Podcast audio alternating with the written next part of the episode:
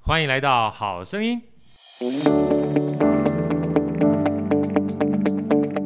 大家好，我是好趣的好哥，欢迎来到《好声音》。在好哥旁边呢，是我们美女主持人 Elsa，Elsa 跟他问好好吗？大家好，我是 Elsa。啊，那另外呢，我们久违的好兄弟大帅哥，又是创业家，又是铁人，今天在好久以后，终于又愿意来我们的节目了，不知道吗？啊，因为真的是请到他真的不容易，而且请到他不容易之外，他今天还买一送一，送完另外一个超级更大咖的来到我们这个好声音。首先让我们最热烈的掌声欢迎世林老师。啊，另外还有我们今天来到这边众星云集其中之一的世凯老师。 大家好，我是林世凯。啊，今天来世林，这个由你来当做我们的副主持人哈。 OK，OK 来跟我们介绍一下，如果大家想要了解世林老师的话，出门左转啊，在我们好声音从一开始到现在，呃，除了他来以外，包含他的这个公子也来到我们这个好声音啊，包含他自己也来我们好声音好几次，甚至包含有时候过年的时候我们特别节目，他还在我们好声音，呃，一待就待个三四个小时哈、不肯走，不是不肯走了， 不让他走哈、所以真的是我们老朋友了，因为他本身自己又是一个驰名国际的大音乐家啊，又是跟好哥呢，我们在。呃运动的领域里面哈，让我觉得非常崇拜的一个铁人三项，然后自己又创业家，所以有非常多的这个斜杠的身份啊。所以每次请他来呢，都有各种不同的主题，这也是为什么在好声音里面他这么受欢迎的原因。因为每次来呢， 基本上同一个名字都不同的角色，哎，让我们有非常多的内容可以跟大家做分享。那今天呢，除了他来之外，我就把他当做是我们另外一个呃好声音的好伙伴，也是主持人，好来介绍一下，在我们今天啊很难得的机会，请到石凯老师，是呃，能够来我们好声音跟我们大家分享，好不好？跟我们介绍一下史凯老师好吗？呀，世凯是台呃国内非常有名的小提琴家，然后现在也在很多大学任教。那我跟世凯认识，其实是真的变比较熟，我觉得是在二零零六吧，还是就是乃元他不是办了胡乃元老师办了一场吴音乐老会师啊，对啊，胡老师的那对对个对哦那一场之前前身的对对音乐会对对吧对对，对啊，音那乐家一定要长这么帅才可以当音乐家，是不是？呃，我想应该 是吧，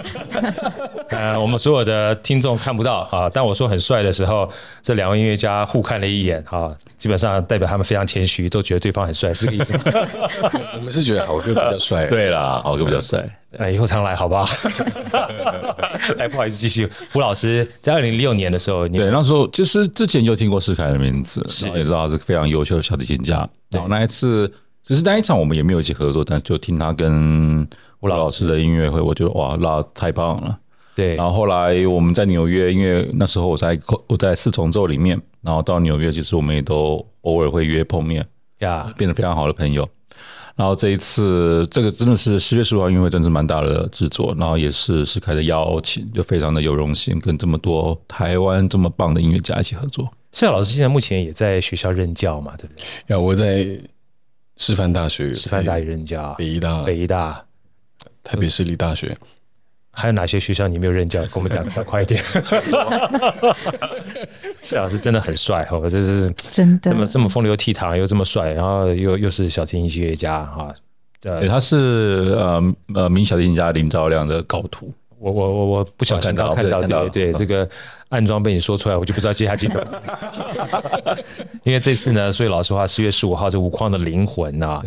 呃，这个音乐演奏，其实我一开始看到，我就觉得哇，真是一个大卡狮子座。再加上林章老师有在这边做推荐啊，所以今天很难得的机会，请到两位老师来跟我们分享一下。因为其实疫情过后，能够有这样的机会，呃，进到音乐厅里面去欣赏音乐，真的是一个福气。我必须说，真的是福气，也希望大家能够多多珍惜。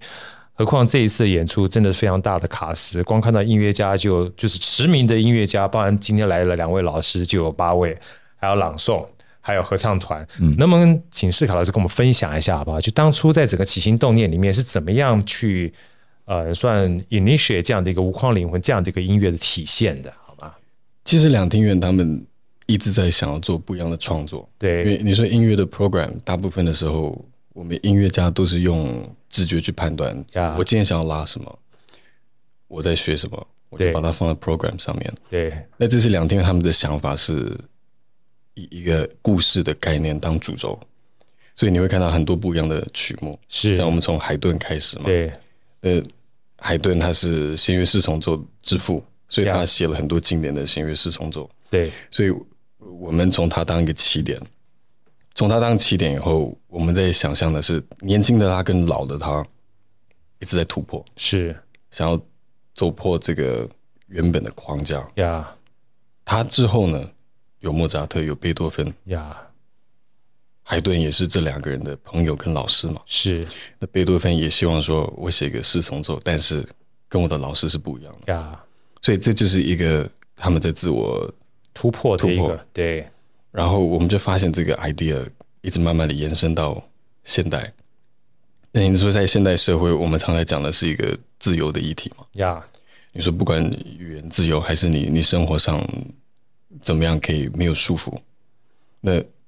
两厅院他最近一直想做的就是让古典音乐跟现代生活能够结结合在一起合对所以他们很努力的在往这个方向在创新。那这个节目也是他们第一次有这么特别、这么大的一个制作，呀所以把音乐、灯光设计，还有画面，然后我们也有一个导演。那为了这个导演，我们还有找了另外一个作曲家叫林伟杰，是跟大家做一些类似像行前教育的一种，嗯，课堂，让让不是音乐家的同伴们了解说我们音乐家在台上拉什么，呀所以他们知道说我们的概念以后，他们就去想象画面会长什么样子，是我们在舞台上要做什么，舞台上的设计会是长什么样子，呀所以这都是一个最新的一个创作，所以我们都非常的期待这个嗯，是音乐会。所以，我们刚刚这样听这个施凯老师这样聊哈，所以大家可以期待一件事情。这次呢，除了是音乐的响宴之外，它是有一些视觉的设计在这里面的，没错对不对哈？可以剧透一点点嘛？来，这个士林或者是施凯老师，什么简单，不要剧透太多，因为剧透太多就失去了我们要去现场领赏哈。我们常常讲说，现场领赏跟这个纯粹用听啊，真的差别很大。因为很多人说啊，我基本上听就好啦，或者看 YouTube 就好了。我说，我都鼓励大家一定要现场去，因为这种氛围哈，只有在那个当下，你才有那样的感受。过了之后，每一次基本上就已经过了，对过了就过了哈。所以我觉得音乐这种东西，为什么很多人说一定要到现场去？因为现场是所有的环境哈，它都是音乐的一部对啊，分一。期一会，我觉得真的是一起一会，嗯哦对真的是一起会。所以，我们这次像刚刚讲说林伟杰老师啊，做一些舞台设计啊，帮你做一些行前教育，我觉得这是很不简单的。为什么？因为所有的音乐，呃，其实很多音乐家说音乐是有画面的，是是啊，音乐是有感受的，它不仅仅纯粹是听觉，它是五感的综合啊。嗯所以，能不能跟我们简单一点点剧透哈？在过程当中，这不一定是所有的这个视觉设计，就是在你们在合作过程当中、排练过程当中，除了音乐之外，带给大家的共同的这些曾经有些冲击或者是集合会是什么，好不好？我觉得这个主题无框的灵魂，就对是呃，这些音乐家其实其实这些音乐家为什么现在这些作品被留下来，或是这个作曲家到现在还是这么有名？我想他们就是所谓的划时代的，对哦他们在那个年代不只是曲子做得好，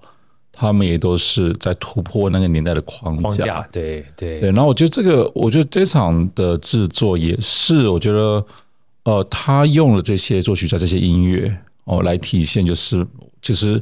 所有的艺术家，或是说这些能够被留下的艺术，他都是走在蛮前面的，对就是而且所有的艺术说它本身就来突破，我觉得并没有所谓突破的艺术，就是所有的艺术都在被突破，都在突破。对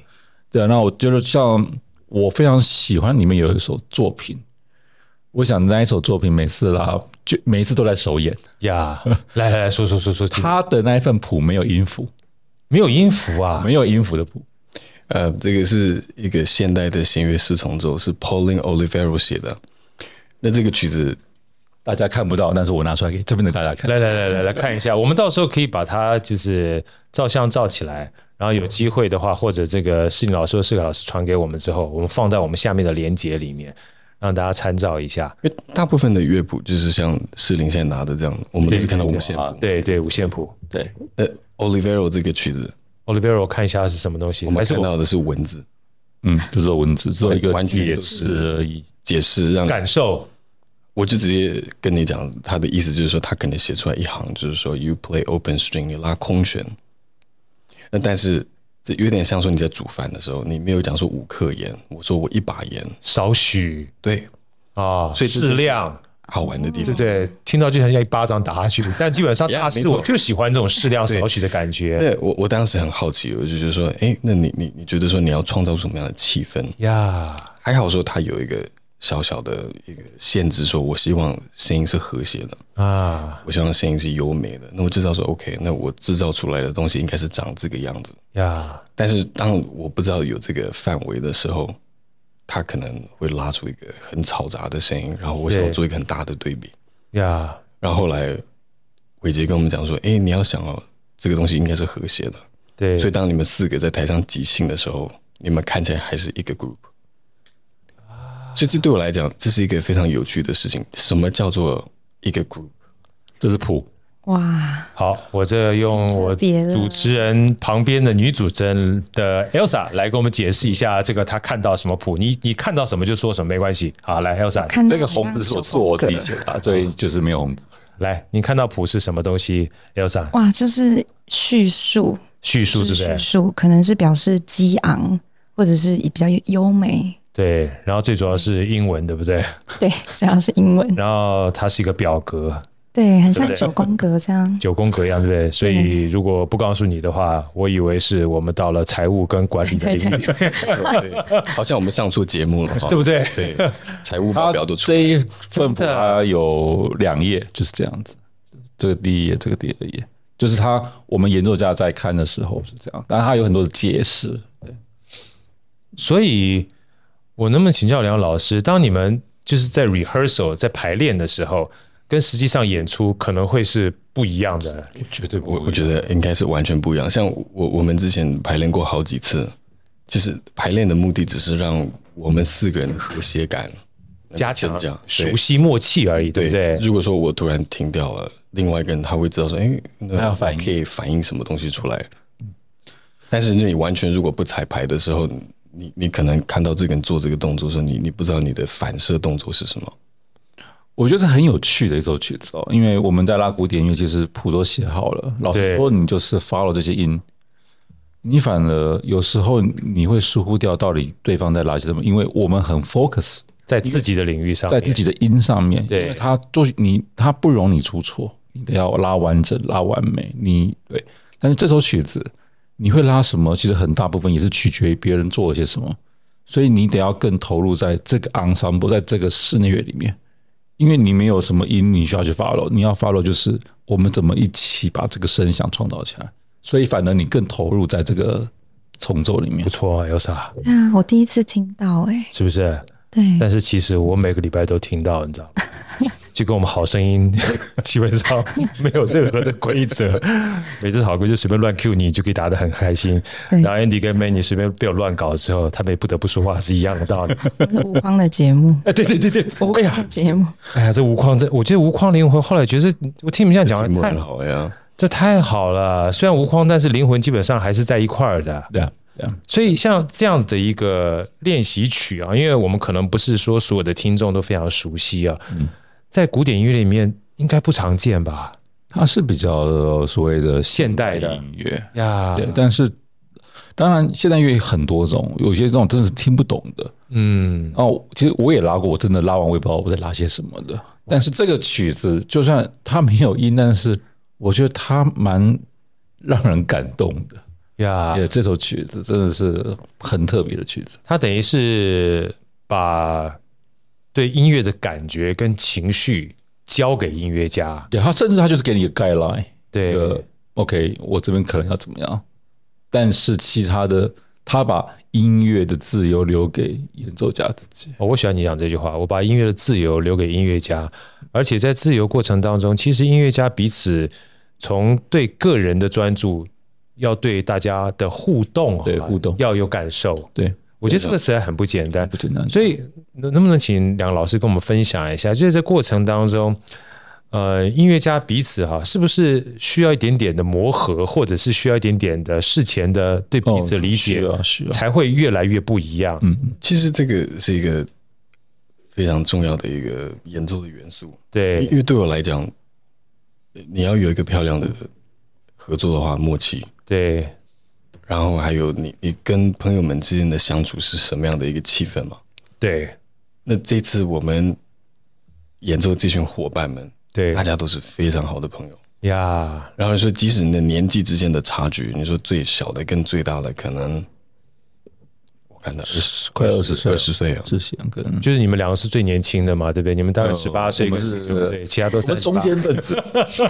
是 中间，一定要破我的梗 吗？你们两个帅哥，烦死了。他比我年纪蛮多的嘞。对啊，年轻蛮年轻，基本上年轻一岁多啊，其他基本上都在三十岁。所以，所以你就会发现说，有的时候，你说像薛志章，另外一个小提琴家， 薛老师，薛老师以前在很多地南方南艺上课的时候教过中提琴家蔡世贤，啊，所以在这次合作的时候，他是蔡老师的老师啊。没错，我一家笑脸是蔡老师的老师啊，哦，我今下刚洗，所以所以你说这些都是一些蛮蛮蛮有成就的音乐家嘛。那真的啊我跟世贤讲说，哎、你要不要跟我们一起拉琴的时候，世贤说，我跟你可以啊，反正我们一起当兵啊。对，但是薛老师，对，他他开始很紧张了，他说：“哎、我我不知道我合合作的上面会不会有什么问题。”我说对：“大家都是朋友。对”我说：“这个东西是自由的，这是没有一个框架的，我们会有办法合在一起，就是这是默契跟大家的天分跟大家的品味。对有时候你你有办法合在一起的时候，你不会去 care 这个人是几岁嘛？对，那所以我们在练习当中很简单，而且大家感觉好像在玩，就像我们现在聊天一样。”对你不会觉得说这是一个很困难的事情。对可是刚开始节目单排出来的时候，我把 schedule line 给大家的时候，薛志章就很紧张啊，薛薛老师紧张啊，他非常紧 张，他跟我讲说：“我的天哪、这个东西要怎么做啊？你有灯光，你有舞台，又有导演，太多元了你，是要我做什么？”对，太多元了，我对说：“你哦不用紧张，我们玩儿上台拉琴去，对好玩啊。”对可是他说你要跟我讲怎么玩啊，因为我我现在很担心说你如果突然叫我在台上翻跟斗啊， 然后又有灯光啊，那我我要哎，干这什个么？这个建议蛮好的，下次我跟对薛老师讲一下。那可是好玩的地方就是说，这个导演因为他看到我们演之后，他有新的灵感，对然后他发现说我们对于很多观念是处于比较开放的一个状态，所以他临时就会有新的，元素加进来没，错，太棒了，然后我们就会开始在舞台上走动嘛。对我来讲，这是非常好玩的，因为是一辈子你不可能在国家音乐厅这么棒的舞台上到处走动，你都是走上台，在舞台中间你演奏完敬礼下台。四平八稳的哈，哎没错我们一般都是这样子嘛，对，对那这次的话，我们竟然有一个自由的权利，走在每个角落，任何舞台的任何地方你都可以用。哇，你光这你你光这一段啊，基本上我就要跟我们这个两位导播 Andy 跟 Manny 看有没有机会加入什么，也可以在自由的不同角落里面，在两厅音乐里面跟音乐家相 遇。 太太好了，呀、然后这个也是当时那个执行导演看到我们在演，都说：“哎、你们要不要试试看？”开始走，结果没想到我们开始走动的时候，他发现哇，这个感觉特别好。那你们要不要试试看？再夸张一点，你们就看要做什么都可以。那加上我们大家都会互相聆听嘛，对假设我拨个弦，诶，士林看到我在拨弦呢，他可能会转到某个角度，躺在地上，把他的大提琴变成一个大型的乌克丽丽，这么这么这么对啊这么刺激啊！这个非常刺激的。你光这个姿势，记得要跟我讲一下你在什么地方，我去帮你拍一下，兄 弟。所以为了你放在网那个脸书上，书上有我看到，讨厌哦，迷死人了，如果你不喜欢听音乐，可是你可以进来看士林躺在台上，真的。这个啊哇，很这句话我就好想进去看他 躺。哦，好有趣。呀，这是非常有趣的。对，哇，那那那你基本上已经剧透够了，老师到这边就够了。这个基本上光这个剧透就很不简单，因为那时候我也跟世林，因为世林说音乐家有时候一些诅咒，就是说耳朵特别灵敏，所以说像我们一般普通人听音乐跟音乐家听音乐不太一样啊。但回过头来的话，我觉得他也跟我说过，整个音乐的场域啊。我发觉你教我蛮多东西的啊，世林，奇怪我你也没跟我收过钱啊，哎，对哦，对啊，我说，所以说，其实音乐家在同一个领域，就同一个场域里面，其实，在不同的地方演奏，其实他得到的东西也不一样，不见得一样，对不对？呀，完全不一样。对，所以对你们而言的话，像这种尝试，也不是在所有的音乐厅里面可以得到的，可以这么说吗？也可以这样讲，因为其实你在每每个空间，对你得到的灵感跟你得到的 feedback 嗯，就是完全不太一样。而且我们自己在排练的时候，音乐厅是空的，呀可，能顶多有一些制作人啊，有一些导演的团队在楼下听，对，但是你真正表演的时候，一堆观众都在上下面，所以他们其实也是 part of music，对，没错，他们在跟我们一起创造嘛。对，你说今天他打个喷嚏啊，今天他的手机响了一下，那时候是在这个空间里面，然后在雷吉我就拿手机来甩他，打什么比超什么，哎，不对，它是基本上是合奏的一部分的。可以这样想，可以这样想。对啊，真的不简单，因为其实人在那个里面的时候，他对声音的反射、折射其实都有影响的，嗯，对，对不对？如果真的你在听这个音乐的时候，每一个人他都是里面的风景哈，所演现出来的东西也都不太一样。嗯，那我们先这样好不好？因为刚才我们在聊这么多哈，毕竟今天来的是两位老师，嗯，但是就像刚刚讲的，不管蔡老师也好，薛老师也好，我们就已经知道四位。大神级的老师哈，老师们再给我们介绍另外四位老师，还有我们这个非常特殊，因为我在里面看还有个朗读的老师，还帮合唱团，先简单给我们介绍一下好不好？呃，朗读的话，他应该是会介绍之后会有像 solo 长笛，solo 长笛它会有有有法文的一些文字，那他可对能就是把这些文字用中文的方式读给大家听嘛，是你就开始了解说这个 solo flute 在吹的时候大概意境是什么。什么呀？然后你你说像男生合唱团的话，你你可以往回推到历史以前，早期那种君王时代的时候，他对们怕大家作乱嘛，对，所以他们不想聚会。那你不想有聚会的时候，大家又想要把我不喜欢的事情讲出来，那怎么办？大呀，家就用唱的。对，你你可以看到人家禁止你言论、禁止讲话，你没听过人家说禁禁止止唱唱歌歌吧？？对，所以贝多芬他他是一个嗯，你可以说他他一直想要突破这个自由，他不喜欢这个君王体制嘛。那但是后来拿破仑称帝以后，他非常生气，对，然后大家大概都听过这个历史故事。那呃之后的他有有有有像舒曼，舒曼也是浪漫派的一个一个非常重要的一个人物。那那舒曼呢写了这个男生合唱团的一个作品，所以我们放在这个 program 里面，就代表说你从贝多芬个人自由到舒曼讲的只是大人类的自由，对我们唱给你听，我们不讲给你听。呀，然后之后你有 solo piano 徐慧萍，然后徐慧老萍师她对会弹了一首嗯舒曼跟 Liszt 的这个 arrangement，也也是讲这个人情感的一个抒发的自由的一个非常感感动的一个 solo 的 piano piece。是然后这个之后呢，我们五个音乐家就会放在一起做一个 piano quintet，钢琴加上我们四重奏，呀，我们会演奏 Brahms。那 Brahms 他是非常崇拜贝多芬的嘛，对他在想说，他的东西这么完美，我怎么样再突破他的框架？对然后他之后呢，有佛瑞，那佛瑞他是拉威尔的老师，对那拉威尔的东西比较冰冷，但是老佛瑞呢，经过了一辈子的很多的洗礼哦之后洗礼之后，他也对变得比较冰冷。对所以我们听到很多拉威尔的音乐，其实都是老佛瑞的一个颜色。对那老菲他做什么？他觉得说，我们法国人想要做的东西其实是跟德国人很像的，呀但，是我怎么样让你知道这是法国音乐？所以他把很多德国人写曲的方式全部改掉，呀，然后他创造出他自己的一个方式。所以这个年代当然就是往我们近代更推进了嘛。对所以以前所有的调性音乐开始慢慢的变模糊了。呀，所以你用一个音乐家的讲法，就是说，嗯我们常常讲 C 大调啊，什么 key 什么 key，到佛瑞的音乐的时候，你感觉到是颜色、对，温度，嗯，然后有点像在吃很棒的呃米其林餐点分子料理的时候，你对看到这个东西是非常漂亮，你舍不得吃它，你放到嘴巴的时候，它的味觉跟你的眼睛的视觉是不一样的。不一样的，对所以佛瑞的音乐对我来讲有点像这样，你看到那个谱，跟大家开始演奏，还有大家每个人的不一样的天分跟大家的嗯拉琴的一个诠释诠释的时候，你会让音乐更得变得更丰富。对然后佛瑞之后，是对佛瑞之后，我们就开始有有我们的 solo clarinet，呃，那是竖笛嘛，对那竖笛就是呃梅香写的一个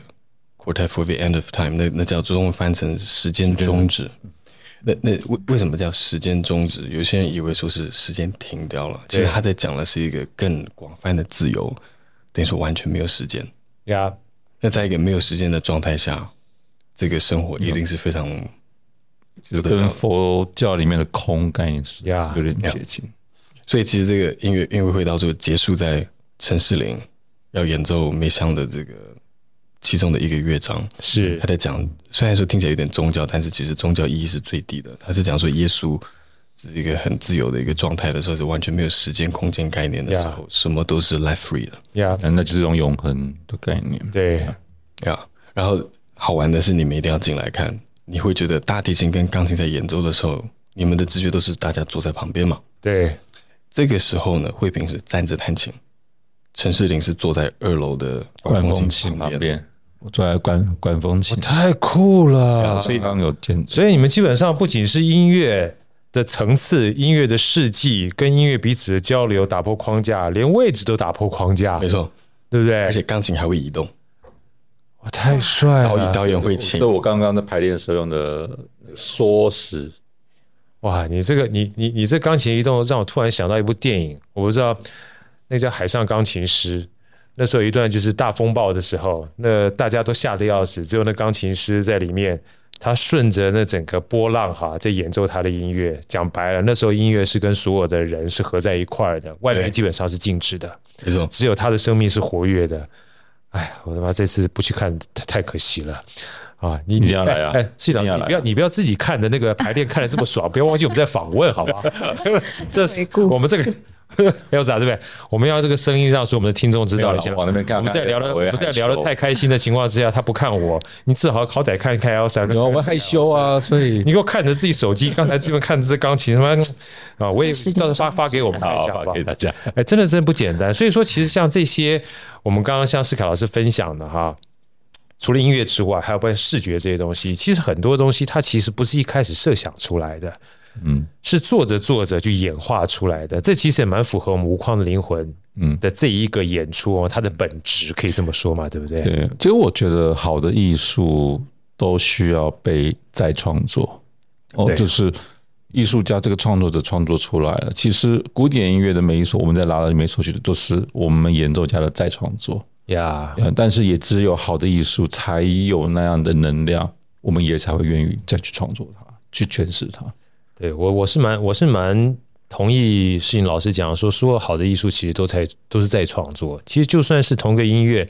在不同的场域里面，不同的演出，其实也都是在创作。因为其实包含你自己在演出的之前，你也不知道创作出来会是什么，没是错，啊，对不对？因为就像世凯老师讲的，先不要讲说刚才那种没有音符的，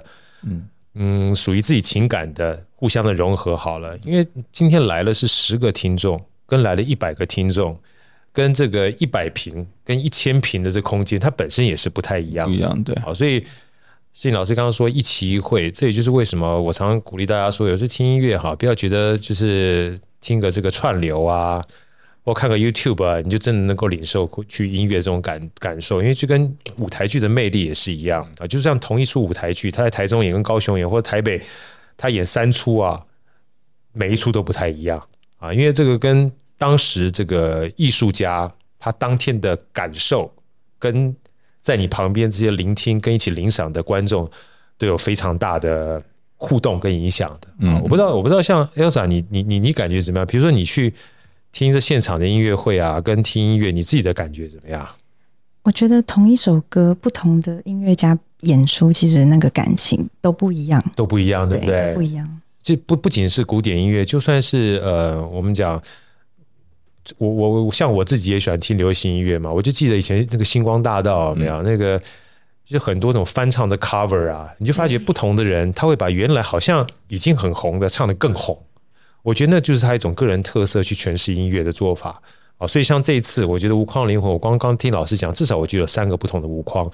第一个是每一个世代哈、其实突破它都是一种框架，因为大家都想突破。没错因为艺术这种东西都是在创作。嗯嗯啊，就算从冰冷到温暖的，温暖到冰冷的，个人自由到大自由，都是一种创作。嗯，那第二个呢？其实我个人觉得，就算是同一首音乐啊，现代的音乐家演奏以前的音乐，也是一个在创作。对啊，对不对是是，我常常觉得说演奏这件事情，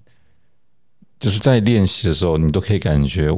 第一个我在跟作曲家对话，第二个对我在跟过去的我对话。没错，对，因为我现在的我是过去的我的累积，对那当当然我是活在现在，但是我过去的那些累积起来的经验，一定会蛮深刻的去影响我怎么在看这个音音符的变动。哎，这你刚刚说到这个东西，刚好是我想要问的。其实我们俩基本上有有默契，你知 道？我请问两位老师啊，这一次演奏的曲子，在你们过去啊，就最近一次有没有最演出啊？大概隔多长的时间？能不能跟我分享一下？就所有的曲目里面，你们曾经在台上演出，有没有曾经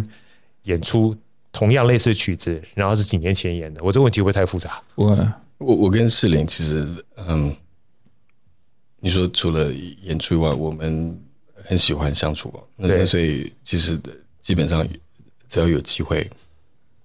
我都会很希望跟他一起演奏。对，那所以你你说不管演奏什么样的曲目，你你即使是一样的或者是不一样的，你每次拉起来可能都不会都不一样，对不对？不一样。对，呀，因为因为就像世林刚刚讲，有时候是一个时间人生的累积啊。对，上个礼拜我我演奏了一个曲子，我后来才想起来，那个是二零零五年演奏过的，我之后就都没再碰它了。然后过了将近快十六七17年，年17年十七年，对，然后我我本来当时的想法是，啊反正拉过了嘛，这个没什么，就好像我们上台演讲稿子都背熟了，你就上台讲了。对，没想到谱拿来重新开始复习的时候，我把东西全部擦掉了。呀基本像是新的一样。但是脑袋里面知道这稿子是什么，但是我现在看到的意义跟十七年前是完全不一样了。很有好趣感好感动啊！这这这个我我我我同样一个访问，应该好像也是十七年前，是四月望雨，我不知道那那那场 S R 您在不在，有有有，对不对好像有？叫易瑞，他十七年前好像也十七年还是十五年前，他演那个《四月望雨》邓宇贤老师的舞台剧，然后过了十七年后，我说哇，你这个小生基本上不老小生哎、还是他演主角。他说真的，十七年后重新再去看这个角色的时候，跟十七年前是完全不一样的。对，同样的台词，但是他说别人不知道，但他自己非常知道。那就像刚才这个施凯老师讲，他说完全抹去，重新再来。我觉得这个东西是就是音乐跟艺术的魅力。是是是，我觉得艺术这件事情脱离不了人，对我觉得脱离了人就不是艺术了。对对，对，因为就是其实刚刚这些访问也真的让我想到之前跟马友上课的时候，拉布拉姆斯，就拉到最后，就是他评论我的，并不是说我技巧怎么样，他只跟我讲了一句话，那这句话一直影响到我现在。他就跟我说，布拉姆斯是个人，我们在拉人的音乐。Yeah，你你你讲这个，我也记得一段，你跟我讲，你去 NEC 考试的时候，哦我的老师，我应该没记错吧？老师说你的，我我讲错，你更正我啊。但你记，你讲，只要事情老师讲的话，我都会记得很清楚。因为我就是跟事情老师跟思考的时候，你们是音乐家，很厉害的音乐家，彼此在音乐上面叫做互相水乳交融哈。我跟他基本上，呃他被我带坏了，我层次比较低一点，每次把他带坏。我，但是他那时候给我讲一段话，我很有感觉。又让你听听看啊、他那时候跟我说，就是跟人相关。他说你的技巧也许不是说一定要排名第一，那时候考试的时候，但是我可以看得出来你在音乐里面哈这种不一样的特质、温度跟感情，我觉得你是非常有特色的。啊，所以我说，我说像音乐这种东西，其实真正好的老师，他其实不是一个工匠，你知道吗？他不是说你技术很好就好了，到底这个音乐代表你个人特质跟感情的这种温度，我觉得是很重要，可以这么说吗？对，尤其是古典音乐吧，你看大家其实在白纸黑字上，它看起来是一样的，对，但是为什么你拉的跟我拉的，或是我们想的是不一样？我觉得个人的东西不够多的时候，我觉得所谓的天分就是我们在看事情的观点。我好喜欢这句话。我觉得天分是看事情的观点，包含所有的逻辑。我也讲说，没有对错这件事情，只是不同的观点，对对对，对不对？那你不同观点的话，你就有不同的叫做思维。你知道，思维其实很多东西是没有对错的，它是我们所有人类基本上能够能够突破无框的一个很重要的关键。我记得，不知道那个时候是看到一个是呃小漫画还是就是呃一页，不知道是讲白先勇还是讲谁，他说所有人类的进步哈、都是因为后代不听前代的话， 突破啊！ 突破，对不对？就是你就是无框嘛，如果你在前面框架，你就不会进步了。 Yeah 他说，就是因为后辈不听前辈的话，所以才能够持续不断。其实后来想想，好像对啊，所有留下名字的都是冒险者。是不是啊？所以其实无框这件事情，有的时候大家不要把它太想的太太负面，我觉得这是个正面的动静啊每每一次基本上都是往的突破。所以我刚刚讲了两个，一个是世代之间，一个是从现代演奏以前，另外的话，其实刚才这个施凯老师也说了，这次其实有另外一个很重要突破的这个框架，就是呃，不是死板板的在一个地方去演出的，它有非常大量的这个现场的互动嗯啊，还包含我们在整个舞台设计和现场的设计的话，都会打破我们原有对演出跟演奏者哈、跟乐器之间的框架，对不对？大提琴可以躺着拉，钢琴可以跑着弹。 我觉得这场音乐会就是，当然未来的音乐会不会说都都是这样子对，但是我觉得竟然就听了一场音乐会，我觉得就让自己有想象力一点。我觉得其实就算你去听一场就大家就是正襟危坐的音乐会，其实正襟危坐的是人，但是那些能量、那些音符是在跑的。我觉 Yeah 得每个人可以就放开自己的想象力，对啊。其实莫扎特，我们都觉得说他是宫廷里面很天才的小朋友，其实他是一个很皮的人，对，他其实很多音乐的里面都是都是在讲脏话，或是说在恶作剧。呃，我这这种音乐家我也有认识哎、 你熟吧， 我们都我们在一个同一个框里面，就是不是一家人不进一家门儿，你知道？ 世凯老师，麻烦你了，不不好意思被我们污染了。我们都是一家人。今天真的非常开心，请到这两位老师啊，跟我们介绍即将要上映嗯啊，在这个两天元里面非常棒的一个呃，是算是音乐的盛宴啊。这个是两厅院的制作，对我说是一个音乐的盛宴呢，有点狭隘了，应该换算是一个生活艺术的一个集合的盛宴啊。光听这个名词呢，我觉得就让大家有非常多的想象。在听到老师这样分享之后，我觉得这种的期待会更多啊。所以呃，请我们的 Elsa 好、跟我们分享一下这次的演出的相关资讯给我们所有的听众好吗？好，秋天的艺术节在十月十五礼拜六晚上七点半，两厅院制作的《先行无框的灵魂》。呀，在十月十五号的晚上，礼拜国家六音乐厅啊、国家音乐厅，希望大家呢，基本上有难得机会哈、八位非常知名的音乐家供逢其盛在一块儿，还有一位朗读的老师，再加上我们合唱团，嗯，带来这个无框的音乐。这个无框的音乐呢，我们讲说无框的灵魂，其实为什么灵魂这两个字，我后来觉得听完老师的这个分享之后，我更有感触了，因为绝对不是在场的音乐家跟在场的演出跟在场的观众而已，包含所有就是贯穿整个历史这个空间长河的这些音乐家，他都在这里面。好，这是一个我觉得跨越时间跟空间的，